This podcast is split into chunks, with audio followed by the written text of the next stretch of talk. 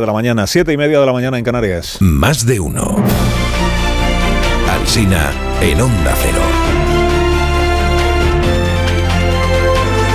Dirección de sonido, Fran Montes.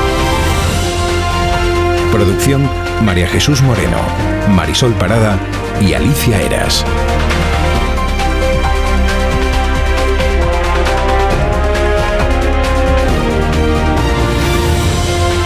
Las 6 de la mañana contándoles cómo está empezando el martes 13. Martes 13 todo el día. Aquí seguiremos hasta las 12 y 20, que no nos pase nada, y luego ya empieza la programación local y, y regional. Empieza así la crónica de Juan Manuel García en La Vanguardia. Dice, la escena les resultará a ustedes familiar. Es la hora de la cena en casa. La hija preadolescente hace los deberes en su habitación, o eso dice. Trabaja en multitarea con el Chromebook y el grupo de WhatsApp de clase. El hijo pequeño está viendo por enésima vez un capítulo de Henry Danger en la Smart TV del salón con sus auriculares inalámbricos. Los adultos, los padres están en la cocina con los móviles en la encimera. En el grupo familiar del WhatsApp publica la hija, que está encerrada a 10 metros, un mensaje que dice que hay de cenar y responde el padre con otro mensaje en el grupo que dice sal del cuarto y pon la mesa. Es la tercera vez que le envía este mensaje. Los anteriores no han tenido ningún efecto. Explica la crónica de este periódico que esto es el fubbing, fubbing, fubbing, fubbing, que es ignorar a quienes nos rodean para prestar atención a los dispositivos electrónicos. Título de portada del diario La Vanguardia, padres e hijos se ignoran en casa por el uso de las pantallas. Vamos, que lo nuevo es el uso de las pantallas, no que se ignoren los padres y los hijos, que esto es lo que ha pasado toda la vida. Hay una foto de familia hoy que aparece en varios diarios. La ha hecho el fotógrafo aficionado Pedro Sánchez y es una foto como de grupo de amigos maduros que han quedado para hacerse un paintball o equipo de fútbol de solteros contra casados. Aparecen ahí todos sonrientes, tan sonrientes que casi casi duele. Pues están ahí Bolaños, Calviño, eh, María Jesús Montero, eh, Cristina Narbona, Idoya Mendía, el ministro Escriba que se le ve ahí al fondo como si lo hubieran recortado y pegado en la foto. No es el cartel electoral del PSOE, pero podría serlo, podría serlo. Y el lema podría ser que nos quiten lo bailado. Nadia Calviño es la última esperanza de Sánchez para evitar el descalabro electoral. Aparte de este juego de palabras de primero de comedia, Nosotros tenemos a Nadia y ellos tienen a nadie. a nadie, el presidente proclama que él tiene un equipazo y que Calviño es la garantía de que nos siga queriendo Europa. La razón dice hoy que Pedro Sánchez hace tándem con su vicepresidenta y que quiere forzar al PP a hablar de economía. Habla, Feijó habla. Dice, forzar al PP, pues tendrá la obligación el PP también a hablar de economía. En el confidencial leo que el PSOE está soliviantado, que hay desconcierto al ver el protagonismo de Nadia Calviño cuando ni es del partido ni va en las listas. Dicen fuentes que cita a Pilar Gómez, podría haber ido de número 2 por Madrid, pero nos ha dejado tirados la señora Calviño. ABC también va por ahí, titula de esta manera, dice, Calviño no va en las listas, pero da mítines y quiere un debate en televisión. A falta de debate, que el PP todavía no ha confirmado si habrá o no habrá debate, hombre, ¿cómo va a decir el PP que no a un debate económico? Como aún no lo ha confirmado, eh, la vicepresidenta Calviño esta noche estará en el intermedio. Y mañana estará en este programa, creo. El diario.es abría edición ayer con este título que decía, los buenos indicadores económicos acompañan al gobierno a las elecciones. Hoy trae este otro que dice, los salarios recuperan poder adquisitivo por primera vez desde 2021. Que puede parecer un dato entusiasmante, pero no lo es tanto. Significa que de 2021 hasta mayo de 2023 no han dejado de perder poder adquisitivo los salarios en nuestro país. El español dice que Sánchez agita el miedo a que Bruselas sancione o retire fondos europeos y gobierna Feijó y sobre el posible ministro de Economía del PP, en el caso de que gobierne el PP, apunta el español a Francisco Conde, vicepresidente de la Junta de Galicia, que va en las candidaturas al Congreso que ayer anunció el Partido Popular. Francisco Conde, a saber quién, quién acabará siendo. Estamos en época de relevos. Ayer nos contó Félix José Casillas que sale un Franco y entra un Francos. Franco ha sido secretario de Estado para el Deporte, un ratito. Fue recolocado desde la delegación del Gobierno de Madrid tal como luego fue recolocada su sucesora en la dirección de la Guardia Civil y ahora también lo deja. ¿no? Y Francos Víctor es el nuevo secretario de Estado para el Deporte que desde el 23 de julio estará en funciones. Y luego pues ya se verá qué será de él. Porque igual hay cambio de gobierno y todo. Bueno, sobre Podemos. Escribe Ignacio Sánchez Cuenca su tribuna del diario El País de hoy sobre Podemos y contra este último Podemos. Dice, ha evolucionado Podemos hacia el modelo clásico de grupúsculo de izquierda radical dominado por la pureza ideológica y moral frente al resto de la sociedad manipulada y corrompida. Y añade, dice Podemos, no se ha esforzado en proporcionar una explicación mínimamente convincente de su caída, ni ha habido debate interno al respecto. Que esto último en realidad podría escribirlo también sobre el PSOE. Sin explicación de la caída, Más allá de esta explicación que está dando el PSOE de que la sociedad está contaminada por el ruido y por el trumpismo y todo eso. ¿no? Ernest Folk en el periódico de Cataluña opina que pocos ajustes de cuentas tan bestiales se recuerdan como el perpetrado por Yolanda con Irene y Pablo Echenique. Fuerte con los débiles y débil con los fuertes, dice, Yolanda encarna la nueva izquierda blanda que sustituye a la izquierda dura de Podemos. La vanguardia quien escribe Sergi Pamies sobre las tortas de Sumar y Podemos y dice, para los que seguimos siendo votantes de izquierda, el espectáculo es deprimente. En los mítines de Sumar se lee la consigna Salimos a ganar el país, adaptación del cliché deportivo Salir a ganar el partido, que estadísticamente confirma que las probabilidades de perder lo que ha salido a ganar son muy altas, muy altas. Hoy el ABC nos descubre a Gustavo eh, Buster, bueno, antes eh, nos tiene que recordar el ABC quién es Santos Maraver, que es el embajador de España en la ONU, que ha fichado por la candidatura de Yolanda Díaz. Pues Gustavo Buster es el seudónimo con el que este embajador ha firmado textos en una página web en los que criticaba a la OTAN y equiparaba la responsabilidad de Putin con la de los líderes occidentales en lo de Ucrania.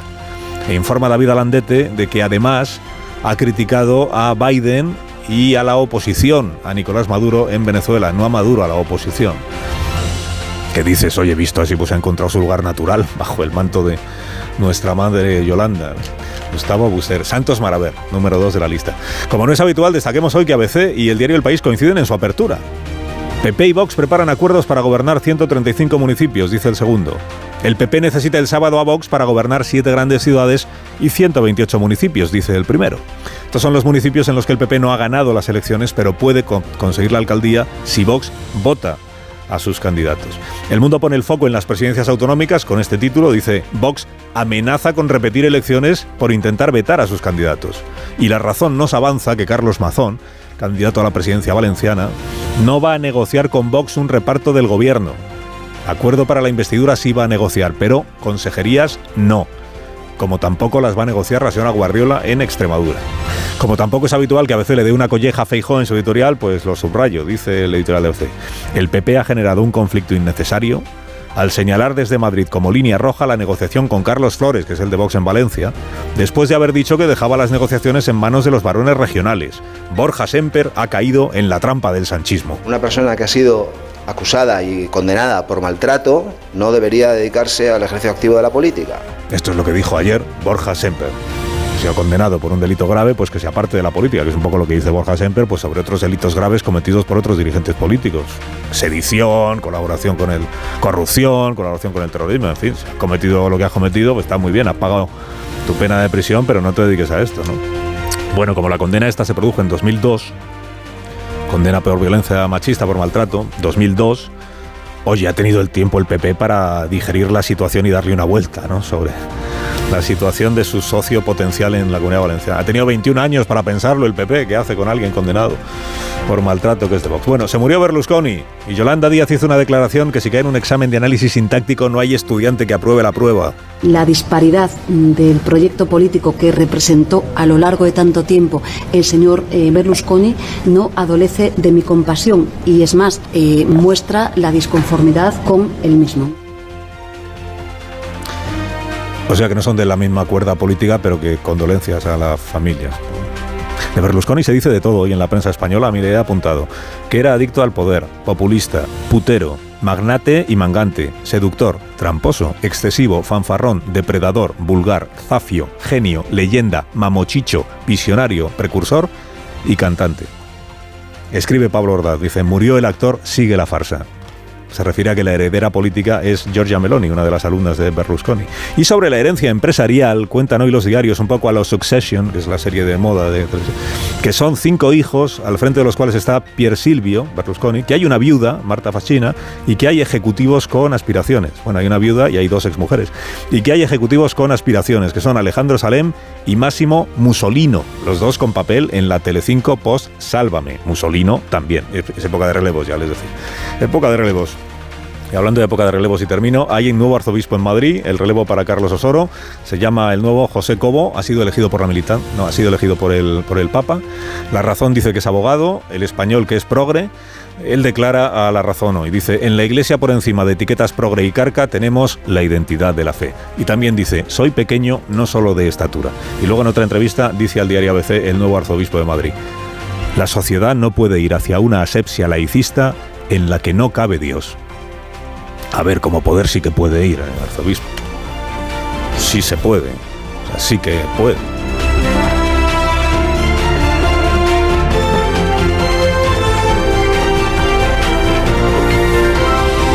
Con Carlos Alsina en Onda Cero, somos más de uno.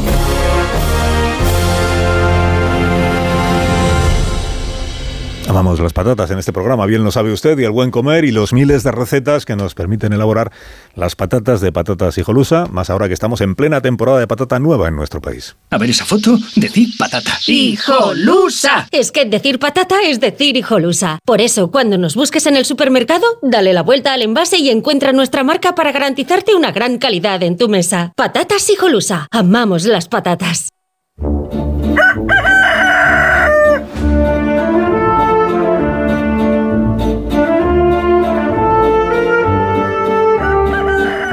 el gallo La Torre, como cada mañana a esta hora. Buenos días, Rafa. Buenos días, Carlos Alsina. Pues yo también tengo algo que decir sobre Berlusconi. No deja de ser fascinante la biografía de alguien que convirtió en un rasgo de estilo todo aquello que acaba- acabaría con la carrera política de cualquier otro ser humano. Silvio Berlusconi se erigió sobre tres pilares de las sociedades modernas: la televisión, el fútbol y finalmente la política. Eso demuestra un conocimiento profundo del funcionamiento de esas sociedades y una conciencia no menos profunda del espectáculo. De hecho, lo más interesante de su obra política es el origen, cómo en los tempranos 90 convirtió la corrupción endémica de la política italiana en un puro espectáculo, para luego reinar sobre el descreimiento total de los italianos. Porque ese trabajo previo es fundamental. Para alguien que hizo de la trampa todo un programa político, es fundamental convencer a los suficientes que como la trampa es común, conviene elegir al tramposo productivo, que es el magnate.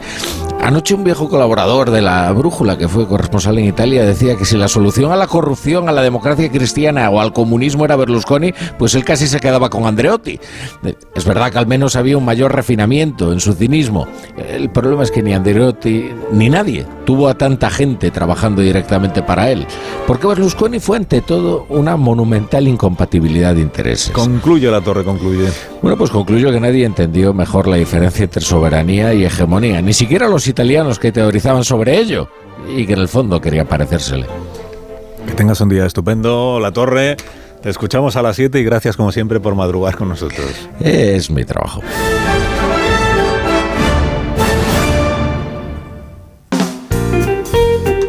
Buenos días, Marisol Parada. ¿Cómo estás? Buenos días, Carlos Alsina. Unos Callahan para estas personas que aún no han sido presentadas. Para que empiecen bien el día con lo nuevo de Callahan. Callahan Circular, el zapato que no solo se adapta al pie, sino también al planeta. Diseñado para que una vez concluido su ciclo de vida, los diferentes materiales utilizados en su fabricación puedan separarse, reutilizarse y reciclarse, minimizando así la huella de carbono y el uso de recursos naturales. Callahan está a la venta en las mejores zapaterías y en callahan.es. Tecnología, diseño y confort a buen precio. En tertulia esta mañana aquí en la radio en Más de Uno está Paco Maruenda. Buenos días, Buenos Paco. días, Hola. Pilar Velasco. Buenos días. Muy buenos días, Muy Alsina. buenos días. Antonio Caño, buenos días. también Buenos aquí. días, Carlos. Marta García Ayer, buenos días. Buenos días. Y Amón Rubén, buenos días. Viejo- Viejo, viejo colaborador de la. viejo colaborador. ¿Eras tú? La Torre, era yo, sí. Vamos, al menos coincide lo que dije con lo que él acaba de Sí, mencionar. que ya no quiere pronunciar tu nombre. eso. Bueno, que digo para aclararlo. No, yo claro que, que no menciona tu nombre porque no quiere. Pudiendo hacerlo, pues no lo ha querido hacer. La- Bueno, pues ya lo aclaro yo. ¿te Luego ya las, las razones, cada uno pues tendrá las, Los que sean, sí. tendrá las suyas. Bueno, luego si queremos, eh, si queréis eh, hablamos de Berlusconi, pero antes quería plantearos otro par de asuntos. Eh, bueno, estuvo Antonio, estuviste en el premio Rojana anoche, Sí, supongo, ¿no? sí, Que sí. Había un montón de gente importantísima y muy relevante eh, de, de distintos ámbitos y uno de ellos es el ámbito del PSOE o como dicen hoy algunas informaciones de los PSOEs.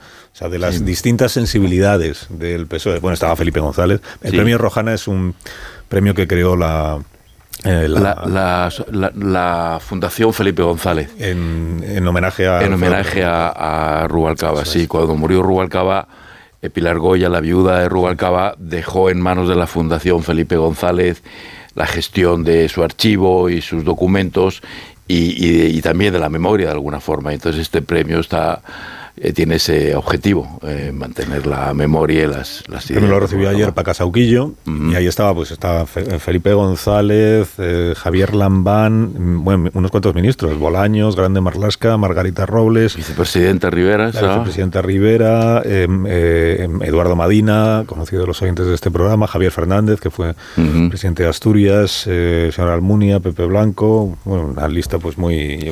Digo, las distintas sensibilidades porque hay una interpretación que no sé si en el ambiente que dice eh, para que no fueran todos los asistentes a este premio del sector crítico del PSOE o más o menos crítico con Sánchez, pues había también unos cuantos ministros que se dejaron ver por allí y así la cosa quedó más equilibrada. Pero bueno, que en los discursos se hablaría pues de que el, PSOE tiene que ganar las elecciones y eso, ¿no? claro, se habló de, de, de Rubalcaba, se se emitió un, un, vídeo resumiendo algunas de sus ideas, una de ellas que fue una idea central en la política de Rubalcaba y se emitió en, eh, ayer que decía el, el PP, la derecha no son nuestros enemigos, son nuestros adversarios. Nuestros, nuestros enemigos son el, miedo a avanzar, el, el miedo a progresar, en fin. Y se recogió pues lo esencial de la, del, pensamiento de, de, Rubalcaba, que como sabes, pues él entendía la política primero como un servicio a España, eh, a continuación el partido y en último lugar eh, él mismo. Y, la verdad es que él se sacrificó en varias ocasiones en, en, beneficio de los intereses generales de los, de los españoles.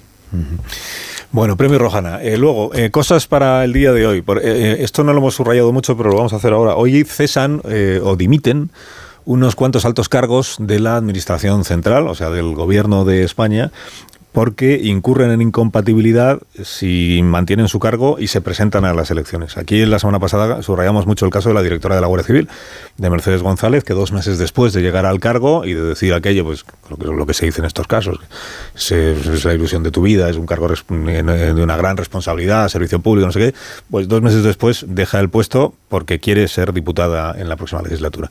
Pero esto no solo afecta a la directora de la Guardia Civil. El secretario de Estado para el Deporte, señor Franco, que fue el antecesor de Mercedes González en la delegación de Gobierno de Madrid, también cesa para presentarse a las elecciones. Eh, Antonio Hernando, que es el adjunto a la... Bueno, es que tengo aquí una información de, Demócrata, esta página web. Muchas gracias, Alsina, por la cita. Leo con interés.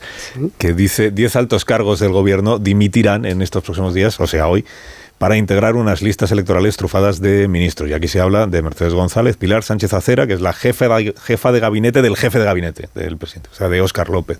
Se habla de Antonio Hernando, el adjunto de Paco Salazar, que es el secretario general de Planificación Política de la presidencia del gobierno. Es otro de los hombres del presidente, todos hombres, casi todos como así, eh, como aquí Francina Armengol, que tampoco puede compatibilizar la presidencia del gobierno de Baleares, aunque esté ya en funciones eh, ¿quién más? José Manuel Franco, que ya lo he mencionado, eh, le pregunta a Pilar Velasco, ya que hablamos de demócrata, Óscar López, que es el jefe de gabinete del presidente del gobierno. Algunas informaciones decían que él también tenía que presentar la dimisión para presentarse a las elecciones. No es el caso, ¿no? Él se salva de la incompatibilidad. Si cogemos la LOREC y la letra pequeña de la LOREC, no tiene por qué dejar el, el cargo el jefe de gabinete del gobierno. Es verdad que puede dejarlo por eh, exigencia puramente de, la campaña electoral, que va a ser una campaña donde se van a implicar mucho todo el gabinete de pero el resto del gabinete, que cuando titulamos eh, estrufada de ministros, también lo es de los más cercanos a Sánchez, y los más cercanos a Sánchez es, ese blindaje ¿no? de la, del gabinete de Moncloa, desde Sánchez Acera hasta el propio Antonio Hernando, que hace mucho que no volvía al Congreso, esta vez de número uno eh, por Almería. La ley de incompatibilidades obliga que cuando van a la lista electoral, van a la lista electoral, tienen que dejar el cargo.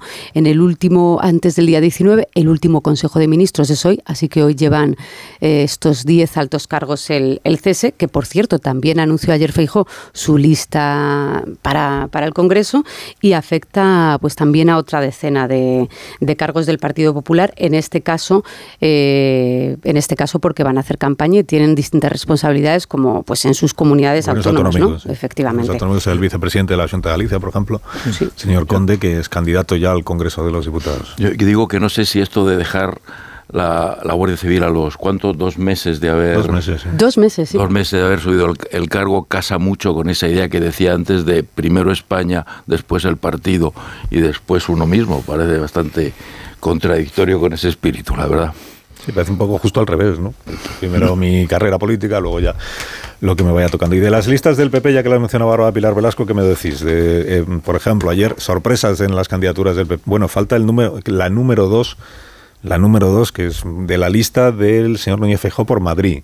Ahí hay un hueco que ha generado pues una expectativa de quién será, quién será.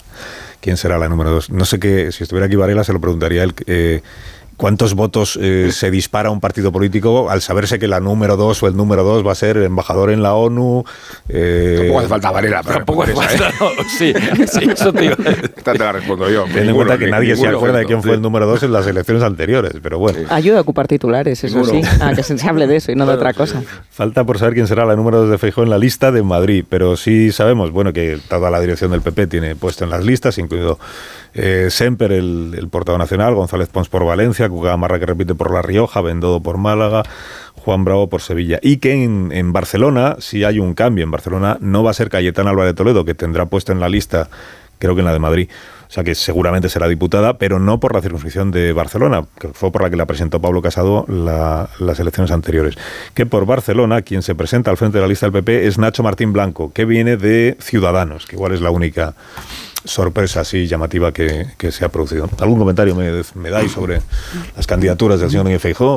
Bueno, yo creo que normalmente esos fichajes de última hora o en última hora, o la irrupción de independientes, que son eh, cinco minutos de gloria y cuatro años de problemas, pues no aportan nada. Lo que aportan son las siglas y el momento electoral en que se encuentra. Pues bueno, ahora el PP está con esta fascinación por intentar absorber a Ciudadanos, que ya está absorbido, ¿no? Bueno, oye, pues este fichaje de Barcelona, pues es una persona inteligente, preparada, un politólogo, pues ambicioso, con ganas de, de triunfar en política pues muy bien, pues ya está, ¿no? Lo que pasa es que el problema del PP en Cataluña es un problema grave, profundo, ¿no?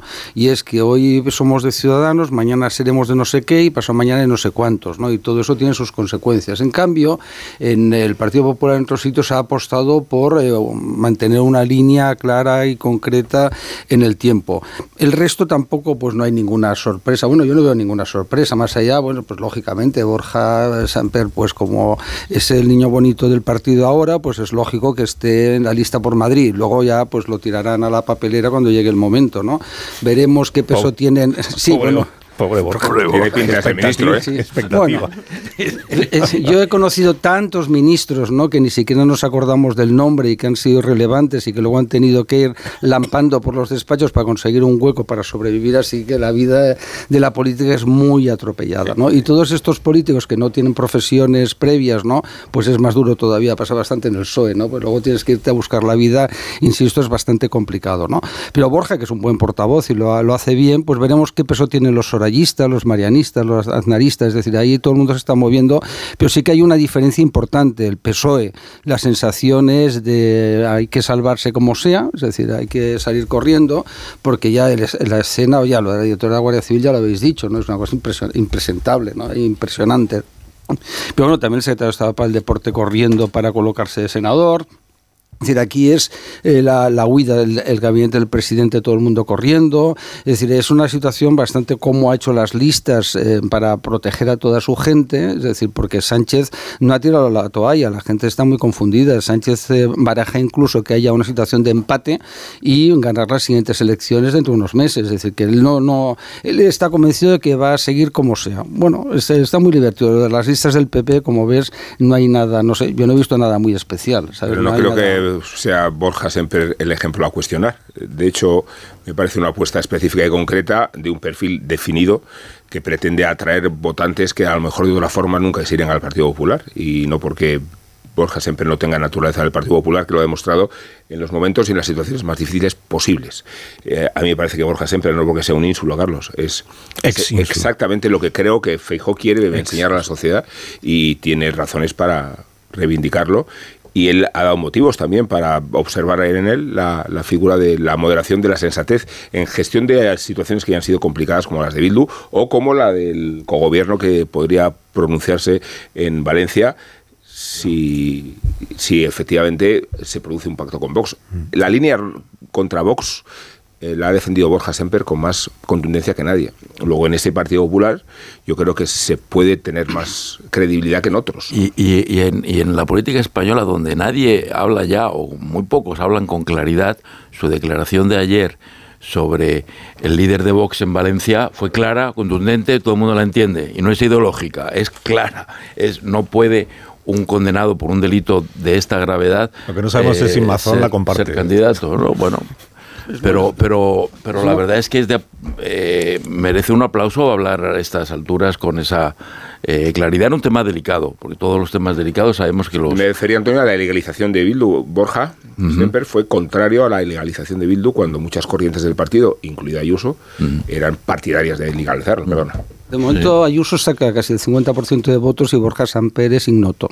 Es decir, está muy bien, oye, pues al final distintos, son ámbitos cada uno tiene, bueno, no, pero cada uno tiene de influencia diferentes, ¿no? Sí, está muy bien, pero cada y uno se tiene medirá también. Paco, en el resultado del 23J, porque Borja Semper está ahora mismo en primera línea coordinando también, eh, coordinó las autonómicas. El resultado es, eh, es espectacular para el Partido Popular y se medirá en el resultado ¿Crees del, del Semper? 23J. Oye, pues la verdad es no, que pero los equipos, ¿eh? los equipos suman igual que restan. los Borja- equipos suman igual que restan. ¿no? Lo que está claro, escuchando a Paco. Centro, compre un espacio de centro o le quita al PSOE un espacio de centro eh, que va a ser muy rentable también electoralmente. Sí, pero también incomoda, como estamos Bueno, viendo, pues es a parte símbolo, de los votantes del Soraya. Partido creo que Popular. tiene que llevar, eh, de verdad, a Soraya de número dos, Mariano cerrando la lista, ¿sabes? Y así seremos ya, eh, tenemos ya el partido más centrado, ¿no? Es decir, el sorayismo a tope. Me- no me gusta, no, no. Y Fátima de número cuatro. En Voy a términos numéricos, Paco le da hasta 700, 800 mil votos de transferencia de voto del PSOE al PP eh, y se entiende perfectamente con esta transferencia que el PP apueste también por ese centro, centro derecha Se está conservador. sin todo eso. Todos estos politólogos, ¿no? Que eh, son periodistas frustrados, ¿no? O juristas frustrados, ¿no? La realidad es otra, yo creo, ¿no? Es decir, hay un, un pre- un proceso de cambio y ya está, no pasa nada, ¿no? Y el PSOE se está descomponiendo y Podemos todavía más, ¿no? Entonces eso Pausa. de que pongas a Soraya, perdona, a Soraya ahora, pues que pongan a Soraya. En cuatro minutos a las nueve de la mañana, una hora, una hora menos en Canarias. Contaremos los datos de los precios del mes pasado y eh, del mes pasado, sí. Y luego os preguntaré, no os preocupéis, que volveremos sobre el asunto de- del PP y Vox, que es una de las eh, historias políticas más interesantes para esto que queda de semana, porque el sábado se constituyen los ayuntamientos, porque están ya en marcha las negociaciones para los gobiernos autonómicos. Y hablaremos de Nadia Calviño, y hablaremos de Yolanda Díaz, y hablaremos del gobierno. Ahora. Más de uno en Onda Cero. Carlos Alsina. De uno en Onda Cero.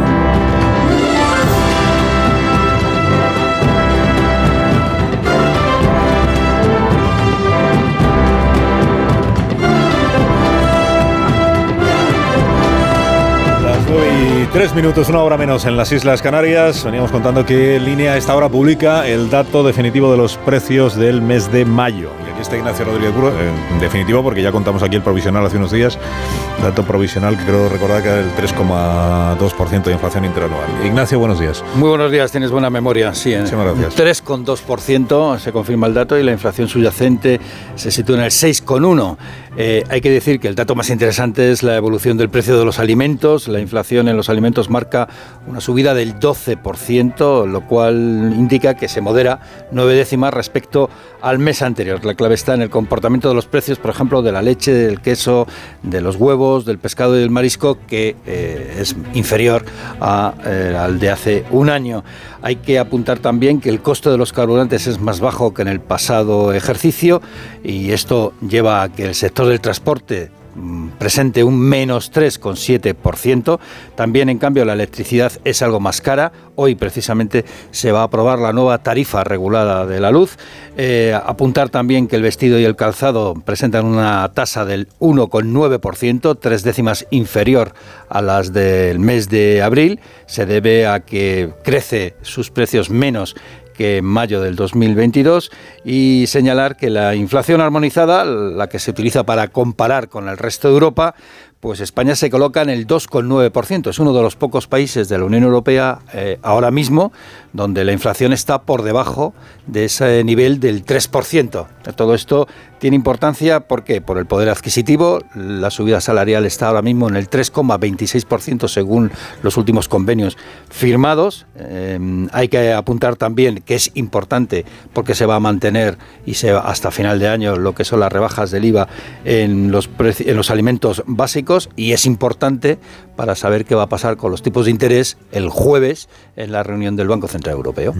Que se modere la inflación y en este caso que se modere el precio de los alimentos no significa que bajen, significa no, no, ha subido un 12%. Que suben menos de lo que venían subiendo. En el último año. Pero subir siguen subiendo. Sí.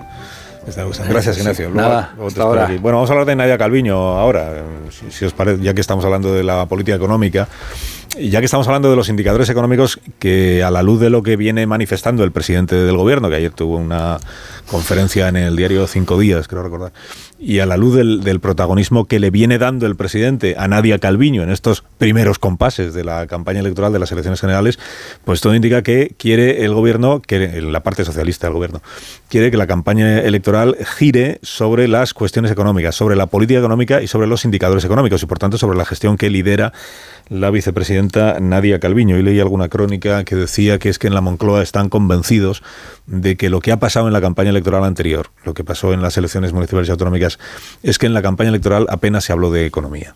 Que como se habló de otras cosas, se habló de Bildu, se habló de de la bueno se habló de la sanidad de la sanidad pública creo recordar se habló de la vivienda no el presidente no hacía más que hacer anuncios sobre vivienda pero como al final no se habló de economía, pues esto es lo que explica el mal resultado que ha obtenido el PSOE y su aliado Podemos en las elecciones autonómicas. Y entonces ahora, para esta campaña electoral, la manera de darle la vuelta a eso es hablar mucho de economía, constantemente de economía. Por eso ayer se produjo esta circunstancia que no sé si tiene algún precedente, pero que es, tampoco tiene mayor relevancia, pero pero es llamativa por la novedad de que la vicepresidenta económica, que no forma parte del Partido Socialista, en la sede del Partido Socialista ofrezca una comparecencia ante los periodistas como portavoz del equipo que se encarga de elaborar el programa electoral para las próximas elecciones generales.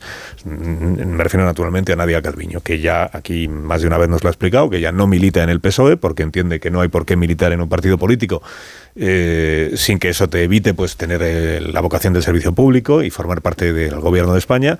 Ayer lo que dijo es que su compromiso es con Pedro Sánchez, se entiende que no solo para ahora, sino también para el futuro en el caso de que Pedro Sánchez siga presidente del gobierno de España. Y respecto del programa electoral, la verdad es que poca cosa, o dijo, porque no, no tuve ocasión de seguir la comparecencia, o dijo poca cosa sobre el programa electoral, o los medios han ignorado completamente lo que dijo, porque no aparece ninguna referencia a lo que el PSOE quiere eh, ofrecer a los españoles para los próximos cuatro años.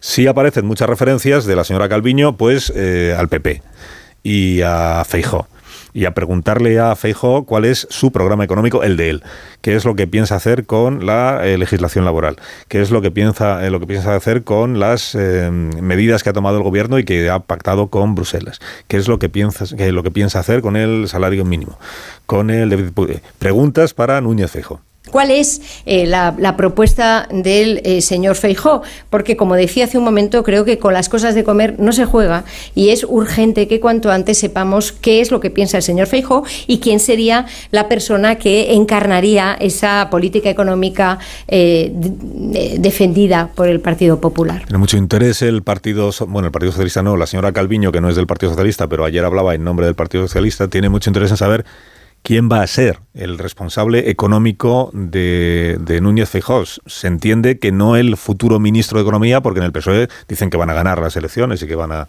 eh, seguir gobernando. Pero quién es la persona a la que Feijóo encomienda la política económica para poderse medir con ella, para poder competir con ella en un debate cara a cara que ayer la señora Calviño pidió al Partido Popular. Cuanto antes deberíamos tener ese debate específico de política económica. Los ciudadanos saben muy bien cuál es la política económica que ha venido desarrollando el gobierno liderado por el presidente Pedro Sánchez y enfrente no sabemos ni quién, ni qué, ni, ni para qué.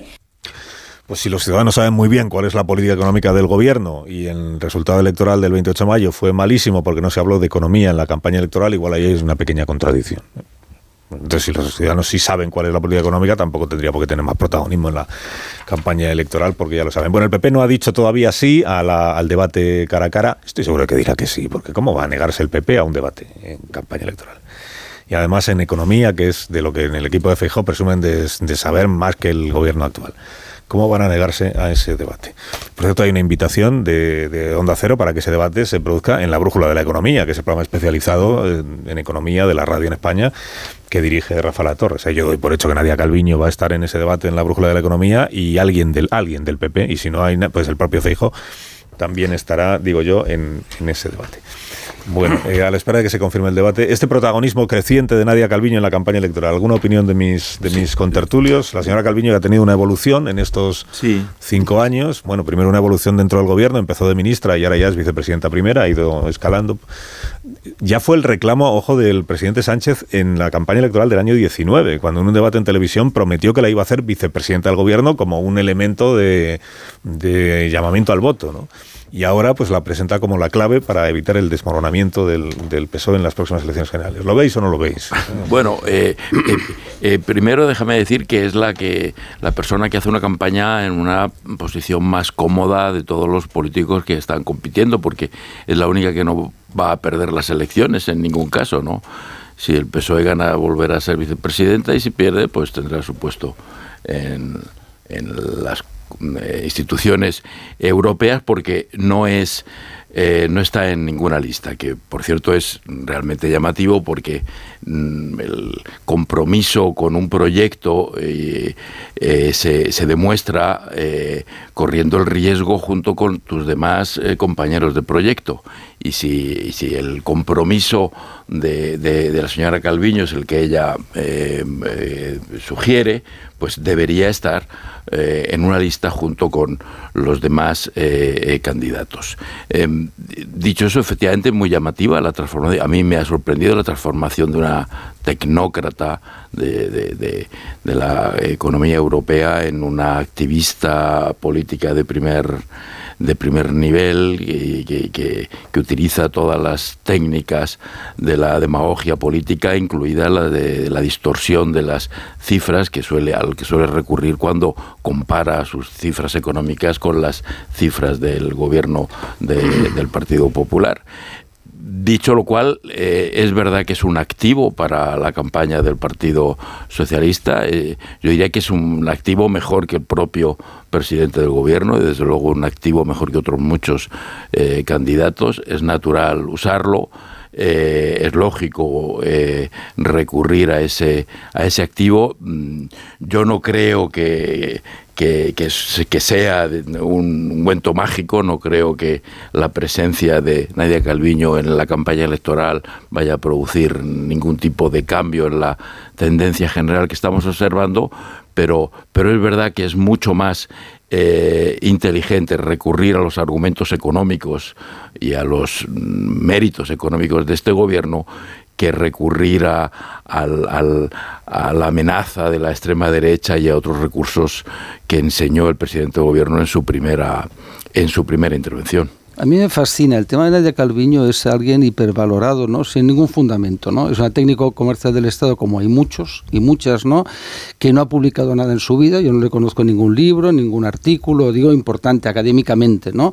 Eh, que no ha gestionado nunca nada. Es decir, ha sido una euroburócrata, lo cual está muy bien, es muy interesante. Pues además, como ahí no hay una responsabilidad, es una responsabilidad difusa, es decir, en, dirigir los presupuestos, es decir, no, no tiene, es decir, a mí cuando alguien dice Nadia Calviño, digo exactamente qué empresa gestiona, insisto, y qué publicaciones tiene, ¿no? Eso sí, técnico comercial del Estado como mucha eh, gente.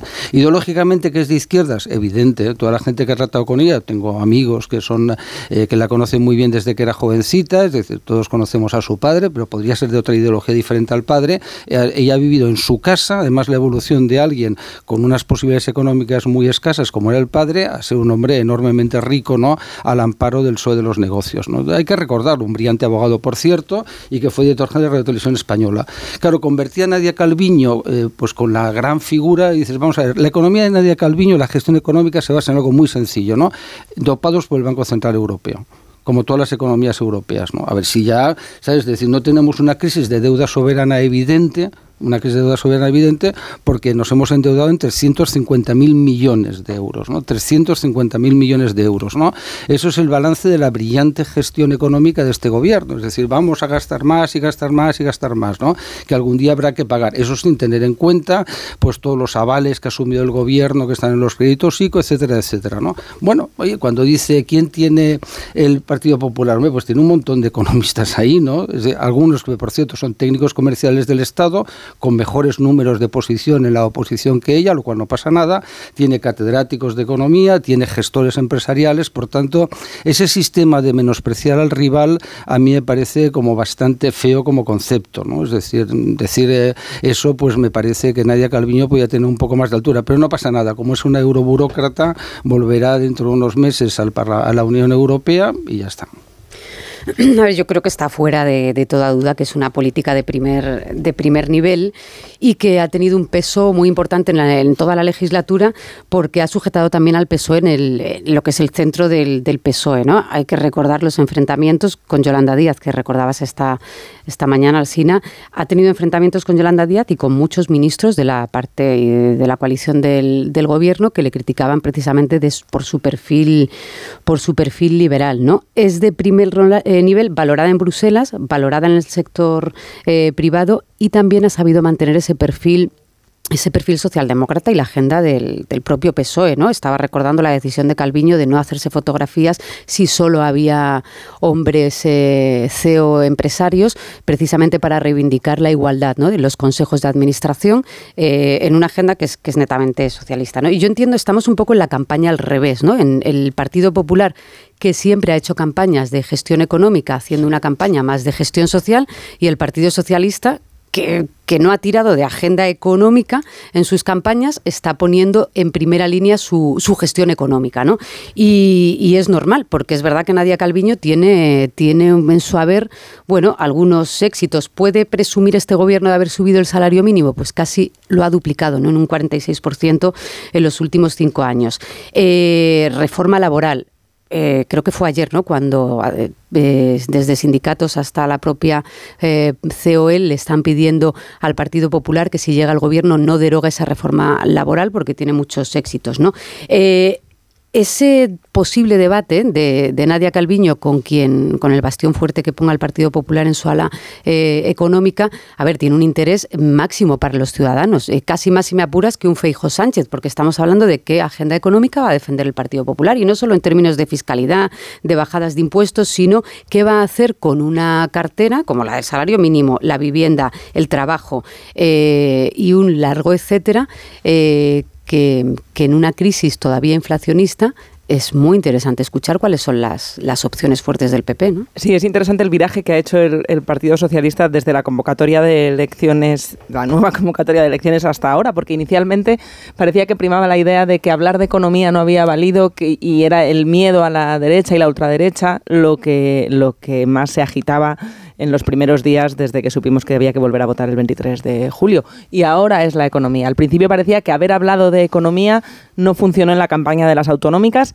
y ahora lo que se dice es que no se habló lo suficiente. Bueno, en parte si no se habló lo suficiente fue porque hubo una sucesión de anuncios del presidente eh, bastante eh, confusa de medidas que iban cambiando de tema y de, y de dádiva según el día pero a lo mejor la lectura es otra. No es que hablar de economía no funcionara o que la gente no perciba que la economía ha ido mejor, sobre todo después de la pandemia, sino cómo hubiera ido, cómo hubieran ido las urnas para la izquierda, para el gobierno de coalición, si ni siquiera la economía hubiera ido bien. O sea, que a lo mejor no es que la gente no se haya enterado del mensaje, sino que gracias a que se ha enterado del mensaje, el tortazo en las urnas no ha sido mayor, porque es verdad que hay indicadores muy buenos, hay máximos de cotización en la seguridad social, es verdad que el dato de inflación es mucho mejor en España que en comparación con la Unión Europea, pero también es verdad que gran parte del empleo del que puede presumir este gobierno es empleo público y que es verdad que la inflación está más controlada que en otros países, pero también lo es que la pérdida de poder adquisitivo de los españoles es mucho mayor que en los países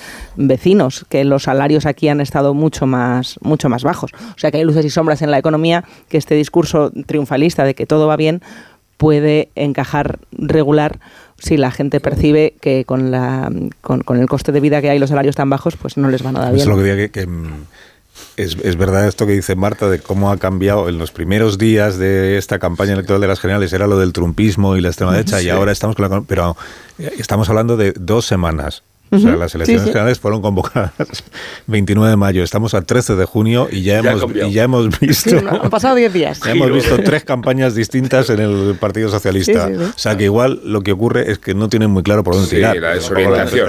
No, tienen muy claro por dónde tirar. La desorientación es el esquema electoral del Partido Socialista. Eh, y yo creo que, que eh, ni el pleno empleo ni la reconquista de Gibraltar eh, devuelven a Sánchez su, su, capacidad de liderazgo y de, y de, buen resultado, porque creo que el antecedente de el 28M lo que establece es un estado de ánimo y emocional muy por encima de la gestión. De otra forma, no se hubiera penalizado tanto a Sánchez por vía indirecta en unos comicios que son específicamente locales y autonómicos, o sea, donde se tendría que graduar específicamente la gestión de la política más concreta y en cambio no ha influido. Pues si no influye cómo es gestiona un ayuntamiento de Puerto Llano eh, en unas elecciones municipales, ¿cómo va a funcionar? el castigo a Sánchez en unas elecciones de ámbito nacional, donde se precisa y todavía se enfatiza más el plebiscito que él mismo ha convocado en su nombre. Eh, a eso me refiero con que ni ninguna clave económica va a devolverle a Sánchez su, su popularidad ni, ni, le va a beneficiar. Eh, otra cuestión es que no insistan en caminos que ya se han demostrado yermos, esto de, del trampismo. Pero a lo mejor sí, que se valora la gestión, una cosa más pero sobre no Nadia Calviño, lo que no ha explicado. Si, me, si me permites, el, yo creo que ella también tiene más reconocimiento en los ámbitos políticos y periodísticos que en los ámbitos empresariales, donde se tiene que mover más.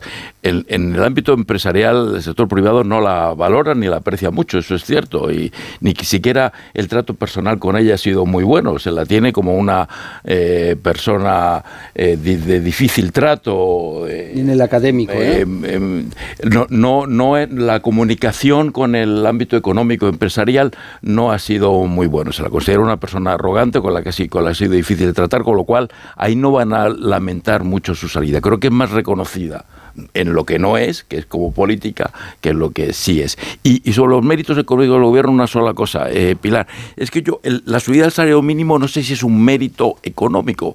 Finalmente la subida del salario mínimo es una decisión que se, se, se toma en un instante. Dices que se suba el salario mínimo y se firma un una, y se firma un decreto punto no hay que hacer no hay que ser no hay que ser un experto para no hay, no hay que hacer grandes combinaciones económicas para subir el salario mínimo y se, se sube claro la consecuencia es una acumulación de deuda tremenda. Si a ti no te importa acumular deuda o no te pues puedes subir el salario mínimo. Es más, porque no lo han subido más. ¿Qué deuda, Porque perdona? si se trata de que Antonio, de que, ¿qué deuda?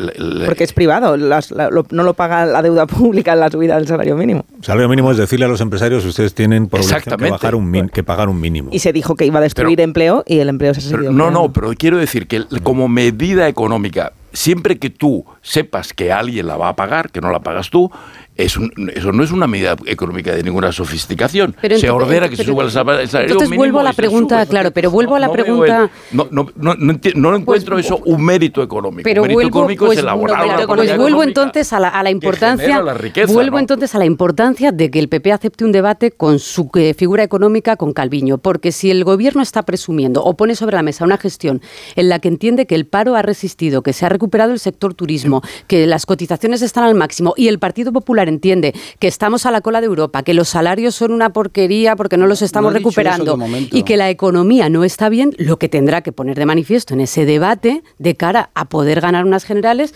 es cuál, cómo va a revertir los números que entiende que no son buenos del gobierno. Y en eso consiste un debate económico. El último debate económico que yo recuerdo que se produjo, en, eh, al menos el que es, fue el de Pizarro con Pedro Solves. Eso fue en el año 2008. eh, Pedro Solves, que en paz descanse. Eh, eso fue en el año 2008. Yo creo que después de esa campaña electoral. Luis de Guindos Sí. hizo otro, ¿no? Hombre, el, el de, el de de Solves es un un buen debate, ejemplo, no recuerdo yo porque. Solves mintió y se No, estaba, estaba pensando si en el año 2010, y- en el año 2015, cuando Rajoy cumple su primer mandato y llegan las elecciones generales, si el PSOE, que estaba en la oposición, reclamó un debate económico con el ministro de Economía de, Rajoy, que ese será el de Luis de Guindos que dice Marta. que no sé si, a mí me gustaría saber qué, medidas ha tomado Nadia Calviño para los problemas estructurales de la economía, qué reformas ha hecho en profundidad de la Administración Pública del Estado como vicepresidenta responsable de todo ese área. ¿no? Me gustaría saber la estructura funcional de este país, más allá de hacer interinos y convertirlos en funcionarios, a ver si les votan. Es, decir, es que lo de santificar a Nadia Calviño me parece fabuloso Oye, pues muy bien, Santa Nadia Calviño, premio Nobel de Economía. Pero es que el desprecio que tienen por ella, digo desprecio expresamente, ¿no? En el ámbito docente, en el ámbito académico, es total. Es decir, hablar con economistas, ¿no? Hablar con economistas catedráticos que han publicado libros, hablar con otros técnicos comerciales de las... y os dirán lo que piensan de Nadia Calviño. Es que no ha hecho nada. Ha hecho una cosa que está muy bien, yo lo decía. Es como si yo dirijo una empresa y el banco me permite endeudarme ilimitadamente. No pasa nada. Su mérito tiene que ver por contraste. el problema es que la hemos visto en un banco azul ah, claro, junto a otras personas. Ah, bueno, pues digámoslo y, claro, y eso le ha hecho ganar también mucho aprecio, porque eh, en, ahí en la comparativa, pues... Una eh, cosa, al hilo de lo que comentabas que me parece muy interesante de qué hay de gestión económica en subir el salario mínimo. Hombre, reconozcamos que para empezar, en cuanto a efectos, sí ha mejorado la vida de muchísima gente que cobraba mucho menos de lo que cobra ahora mm. y gracias a eso y gracias a eso, pues ahora vive mejor. Eso, eso es gestión, eso es una decisión pública, una decisión política que establece prioridades. Considera que es más importante que esa gente que recibe poco salario reciba más, al margen de los efectos secundarios que pueda tener. Y de esos efectos secundarios se dijo, lastrará la creación de empleo y parará la economía. Se dijo que iba a tener unos efectos muy negativos que la decisión de quien gestionaba esto, en este caso la ministra, consideró que compensaban y ahora mismo empiezan a pasar los meses, Está todavía, es pronto, dicen los expertos, para mm, lanzar las campanas al vuelo y para hacer un análisis de, consecuencias, pero de momento lo cierto es que se sigue creando empleo y se ha podido mejorar la vida de esas personas. Pero Marta, lo que ocurre es que la, economía, la economía es una gestión conjunta donde una medida tiene que estar equilibrada por otra. Claro, a eso me refiero. y las, prioridades políticas deciden dónde está la, prioridad. La economía no, no diga, por el prioridad y esta hago esta medida y esta es eficaz, pero si esa, si esa medida es eficaz tres años después o dos meses después genera consecuencias un año después mucho peores. Se sigue creando empleo. Pues, lo, que pregunto es dónde están las consecuencias peores de las que hablas. Pero la gestión económica es un conjunto. a eso me estoy refiriendo, Antonio. No, que es un conjunto. esa medida, está diciendo que esa medida en sí es útil. Para las personas que menos cobraban, que ahora cobran más. Bueno, como quiera que la economía se vive, estáis en bucle. Si la vives y no la premias electoralmente, quiere decir que te da igual. Y, quiere decir que está dispuesto a, sacrificar al presidente que ha obrado los milagros, pero que dejas de creer en ellos porque no soportas precisamente al presidente de gobierno. Eh, y yo creo que ese es el ámbito donde Sánchez tiene muy Aunque los milagros no se los atribuyes en exclusiva al gobierno, y entonces entiendes que aunque cambie el gobierno, la situación económica no, va a cambiar, sustancialmente. no basta con lo que has hecho bien. Son otras cosas las que valoras para cambiar cosas. Solo dejadme que recuerde que la batalla de la subida del salario mínimo interprofesional, quien la dio en el gobierno de coalición desde el primer minuto fue Podemos. ¿eh? y el PSOE fue a rastras de, Podemos. Y que quien lleva eh, la política laboral en el gobierno actual se llama Yolanda Díaz, no Nadia Calviño, porque ayer dijo Nadia Calviño que el socio minoritario no ha tenido apenas influencia en la política económica del gobierno. Y yo me preguntaba si es que excluye de la política económica del gobierno la reforma laboral, la subida del salario mínimo, todo lo que son banderas de Podemos y ahora de sumar, eh, o si es que está pretendiendo apropiarse de todas esas banderas el PSOE, ignorando la existencia de un socio, que todavía sigue ahí, aunque sea de, de pero a Calviño se le atribuye que no se subiera más rápidamente y que pudiera por ello lastrar eh, la productividad de las empresas. O que se resistiera a ampliar los ERTE cuando, durante la pandemia, que Yolanda Díaz cuenta que efectivamente peleó porque duraran más de un trimestre, dos trimestres y que tenían que ser de más de un año para no destruir empleo. Bueno, hablamos ahora enseguida de sumar y de y de Podemos. Dame un minuto, que son y 28 las 9 y una hora menos en las Islas Canarias. Ahora mismo continuamos.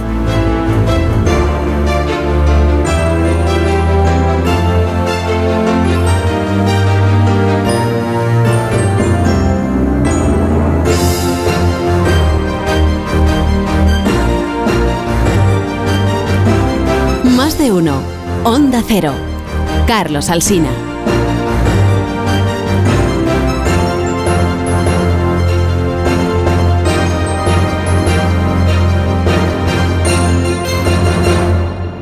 Dicen que al...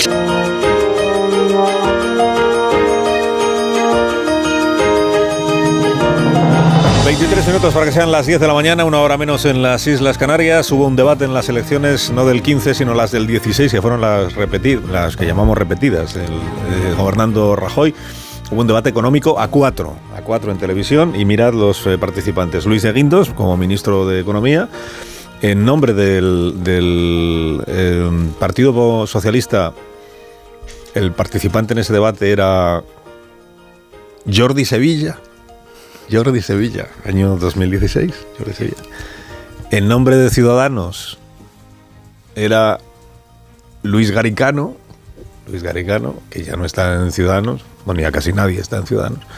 Eh, ¿Y quién más participó? Y en nombre de, no sé cómo se llamaría entonces, mm, sería ya Podemos Confluencias, Izquierda Unida, Unidas Podemos o como fuera, eh, participó como candidato al Ministerio de Economía, en el caso que gobernara Pablo Iglesias, eh, Alberto Garzón. Alberto Garzón, que luego pues fue ministro de Consumo y bueno, todavía lo es. Todavía lo es, aunque pues ya no se presenta a las elecciones generales y, ya anoche decía Urtasun, el portavoz de Sumar, en una entrevista en televisión española, cuando le preguntaban por esto de los vetos a Irene Montero, a Pablo Echenique, decía él, no, bueno, aquí lo que ha habido, pues, pues que pues, se han estado negociando los nombres y ha habido pues pues renuncias, dice, igual que ha pasado con Alberto Garzón, pues ha pasado con otros nombres de Podemos y tampoco nadie, pues, pues es verdad que nadie se ha quejado de la ausencia de Alberto Garzón en las próximas candidaturas de, Sumar, a diferencia de lo que ocurre con Irene Montero que Podemos está dando la batalla para que Irene Montero todavía tenga oportunidad, esté en, las candidaturas. Como no están cerradas las listas, pues si quiere sumar, que sumar, siempre digo si quiere sumar y no sé de quién hablo. Supongo que si quiere Yolanda Díaz, porque conozco a Yolanda Díaz, a Urtasun, y en la prensa he descubierto a Vendrell, que es el, como el responsable de las negociaciones, pero no sé si hay más gente, hay, hay, alguien más ahí, y cómo funcionan y cómo se organizan y cómo se toman las decisiones en Sumar. Pero bueno, que si Sumar quiere, Irene Montero puede ir en una candidatura electoral porque las listas aún no están presentadas. Y ya aprovecho para recordaros este pasaje muy revelador, en mi opinión, que se produjo ayer en Luxemburgo, cuando eh, los periodistas preguntan a Yolanda Díaz, candidata a la presidencia del gobierno por Sumar, sobre las candidaturas de Sumar y los criterios de Sumar para hacer esas candidaturas, o sea, porque ha vetado a Irene Montero y ella elude responder. Podemos está diciendo que, espera que, Sumar reflexione y todavía haya tiempo para eh, que se pueda levantar el veto a Irene Montero y pueda ir en las listas. ¿Eso es posible? Lo que le quiero decir es que España estaba pidiendo un gran acuerdo y lo hemos hecho. Lo hemos hecho por nuestro país. Quiero dar las gracias a todas las formaciones políticas por su generosidad. España lo que está esperando es que hablemos de sus problemas. El resto creo que no tiene demasiado interés. Ministra, solo para entender lo que ha ocurrido estas semanas, ¿por qué Irene Montero no tiene un lugar en las listas de salida y yo Belarra arrancar. He contestado a esta pregunta. Permítame que insista esta mañana. Eh, Pablo Iglesias decía en la radio que el hecho de que Irene Montero no vaya a las listas es un error, un tremendo error eh, político y que todavía hay tiempo para cambiarlo. Doy por reproducida esta respuesta y en la primera de las cuestiones que me formulaba vuelvo a decir lo mismo. España nos está esperando y quiere que hablemos de sus problemas. Por sus respuestas anteriores entiendo que el debate sobre Irene Montero está completamente cerrado. Quería que nos lo dijera explícitamente, porque da la sensación de que, de que, de que, de que no lo quiere decir. Queríamos que una valoración de el debate está cerrado para ya pasar a, abordar los problemas que es lo que está queriendo la gente. Agradezco sus preguntas y doy por reproducida la segunda de sus cuestiones. No sé, por reproducida puede dar la cuestión porque efecto se le repreguntó varias veces. Lo que no puede dar por reproducida es la respuesta porque no ha habido respuesta. Ha habido respuestas. O sea, yo siempre explico aquí lo mismo. Eh, decir algo después de una pregunta no es responderla, es decir algo después de una pregunta. ¿por qué veta usted a Irene Montero? Y dice, España nos está esperando. Ya, pero que esa no es la pregunta. Pero fíjate, España nos está esperando. Dios mío, qué, qué, qué, qué nivel. Qué nivel es un poco mesiánico igual el, el, planteamiento, pero bueno. Me tengo que ir, no puedo responderle, me tengo que ir, tengo prisa porque España nos está esperando. Eh, ¿cómo, va, cómo, va, ¿Cómo va a acabar esta historia? Eh, eh, ¿Creéis? en algún momento Sumar va a explicar qué problema le supone incluir a Irene Montero, ministra del Gobierno de España y líder muy destacada de Podemos. ¿Qué problema le supone incluir a Irene Montero en una candidatura electoral? Porque todo lo que sabemos es la explicación que damos nosotros, pero aún no le hemos escuchado a Sumar dar una explicación al respecto. Yo al menos no se la he escuchado. Eh.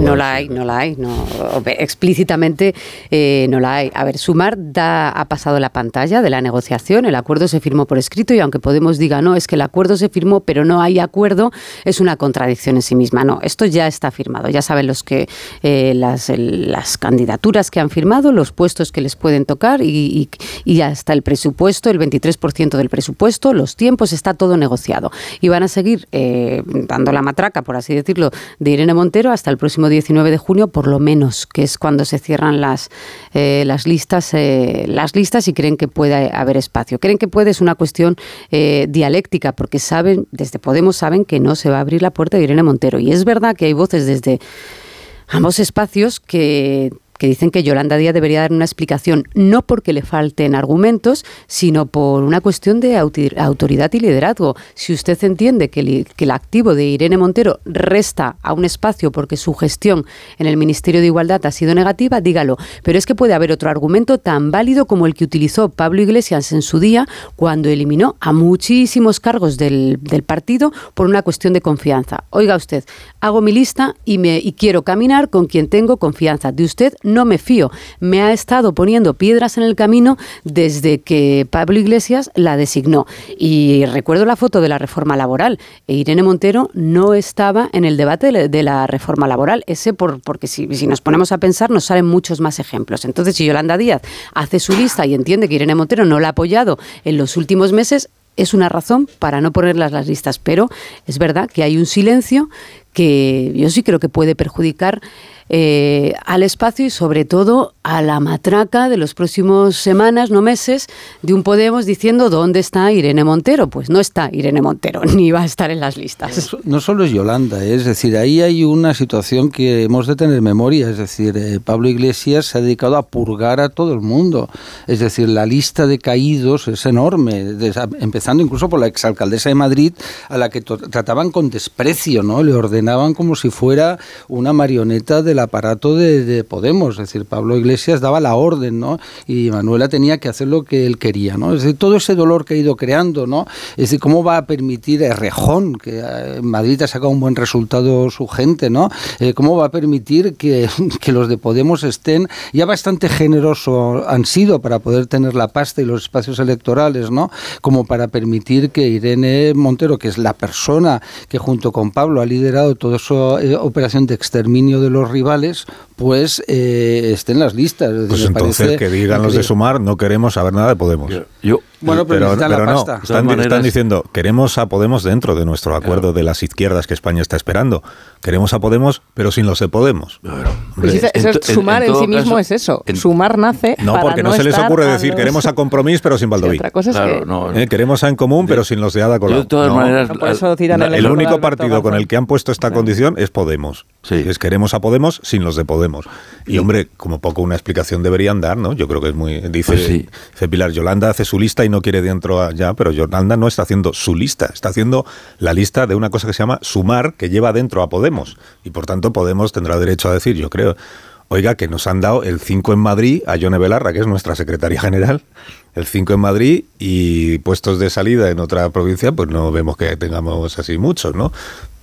Sí, sí, pero todo eso de Podemos no, tendría que decirlo antes de firmar. Quiero decir, una vez que firmas, Podemos. O sea, de acuerdo que Ah, faltan sí, todas bueno, las sí, explicaciones, para, pero, pero una vez que firmas y te comprometes a un acuerdo, luego llega el sí he firmado, pero no, es que luego, pero no, pero no aceptamos, pero bueno, está firmado, pero no del todo. Firmo, pero no conforme. porque yo creo que es una falta de lealtad, que es justamente lo que le están recriminando desde Podemos a Yolanda Díaz, que es falta de lealtad, lealtad al de proyecto de Podemos. Podemos. Y son un cruce mutuo de acusaciones de falta de lealtad que lo único que hacen es erosionar aún más las expectativas de voto de un electorado cada vez menos ilusionado por el espacio que se suponía Es que, que iba a dinamizar ese, ese Sí, cala- no, digo que Podemos tenía un caladero de votos escenario- y espacio en un una escenario- misma frase. va a tener un- escenario peor, que era estar fuera del pacto. Y la urgencia o la emergencia de entrar en el pacto a través de un ultimátum es lo que ha obligado a, a aceptar unas condiciones humillantes, porque Podemos entra en unas condiciones humillantes. Y, y, y aún así, la beligerancia de aquí al 23 de julio, dando, redundando en la idea que tú dices de cómo va a cuajar una plataforma política si ni siquiera tiene resuelto su forma de ensamblaje, ¿no? pues, pues se auguran cinco semanas o seis de intensísima beligerancia. Yo, yo, es que eh, primero dejar que me sorprenda y me llame la atención todavía esto de, después de tantos años, esto de la política y del comentario político, ¿no? Yo he sido interpelado tantas veces en tertulias por políticos o por compañeros con el argumento de estáis obsesionados con Irene Montero, solo veis defectos en Irene Montero, solo hacéis quejaros de Irene, de Irene Montero. He leído tantos artículos diciendo Irene Montero es una mujer valiente, es una mujer decidida, es una mujer que ha levantado la causa del, feminismo.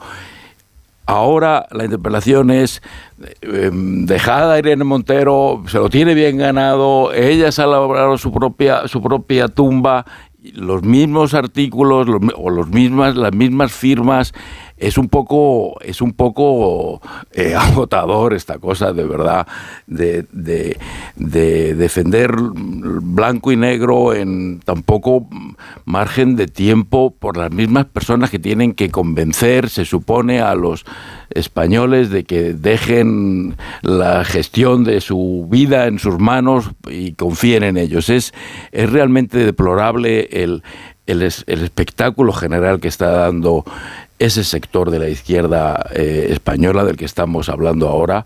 Creo que esto está, creo que está mal parido y va a acabar mal. Va a acabar mal para ellos, va a acabar mal para todos los que se presentan y va a acabar mal principalmente para Yolanda Díaz, al que le va a perseguir esto toda la campaña. Lo que le pasó ayer en Luxemburgo le va a pasar toda la campaña, porque no se puede tomar una decisión así y pretender que la gente se olvide eh, y pretender que no quieres dar explicaciones. Eso no va, esto no va a ocurrir, lo va a perseguir, porque te guste más o te guste menos, Irene Montero, Pablo Iglesias y todo aquello están ahí y son el origen de lo que de, de, sumar.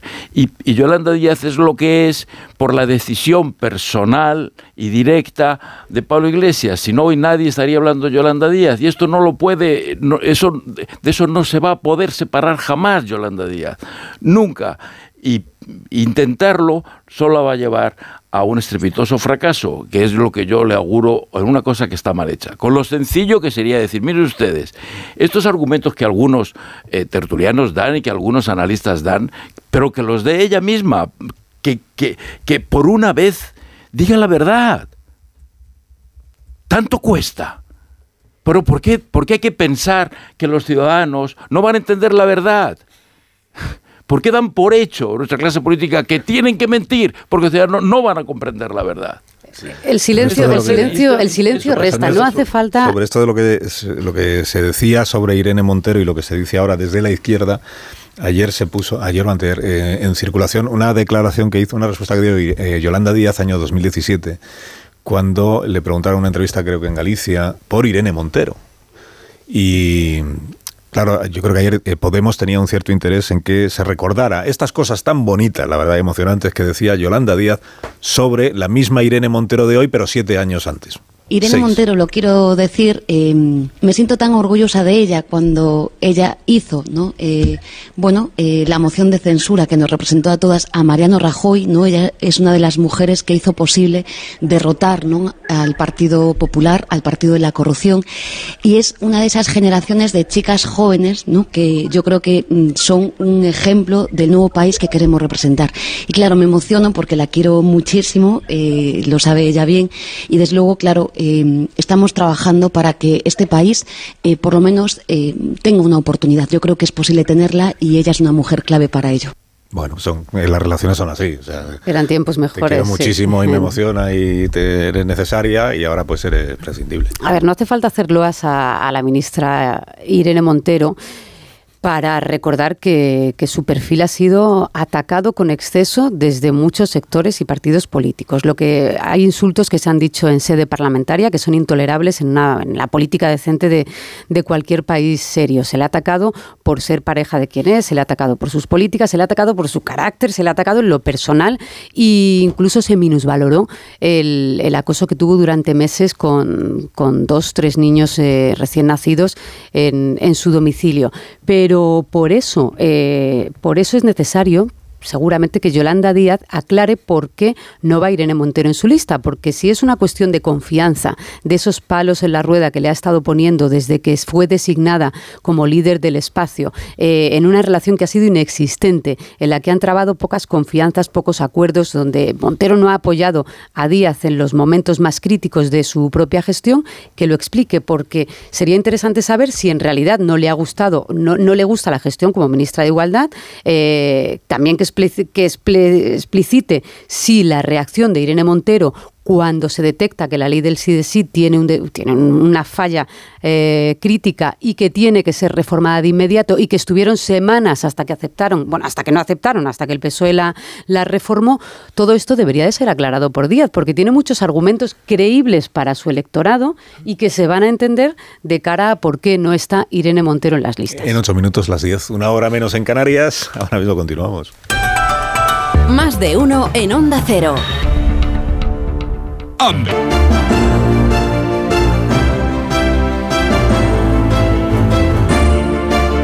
Te queda un minuto, Rubén Amón, para indultar a alguien si lo deseas en esta mañana. Pues no vamos a ponernos moralistas con el Cavalier, pero sí vamos a reflejar en este homenaje póstumo la habilidad legislativa con que Berlusconi consiguió que su mausoleo de Arcore fuera declarado legal falta cambiar las leyes, pero Berlusconi ha gobernado precisamente para cambiarlas, y no todas, claro, sino específicamente aquellas que le convenían e interesaban, bien para empujar sus negocios, bien para evitar la cárcel o bien para sus necesidades domésticas. Por ejemplo, enterrarte en casa. Y en casa no te puedes enterrar si eres italiano o no podías hacerlo hasta que Berlusconi aprovechó su posición de primer ministro para rectificar la tradición en materia de enterramientos. Lo hizo encomendando la reforma a un diputado de Alianza Nacional cuyo apellido resume este indescriptible delirio la Morte.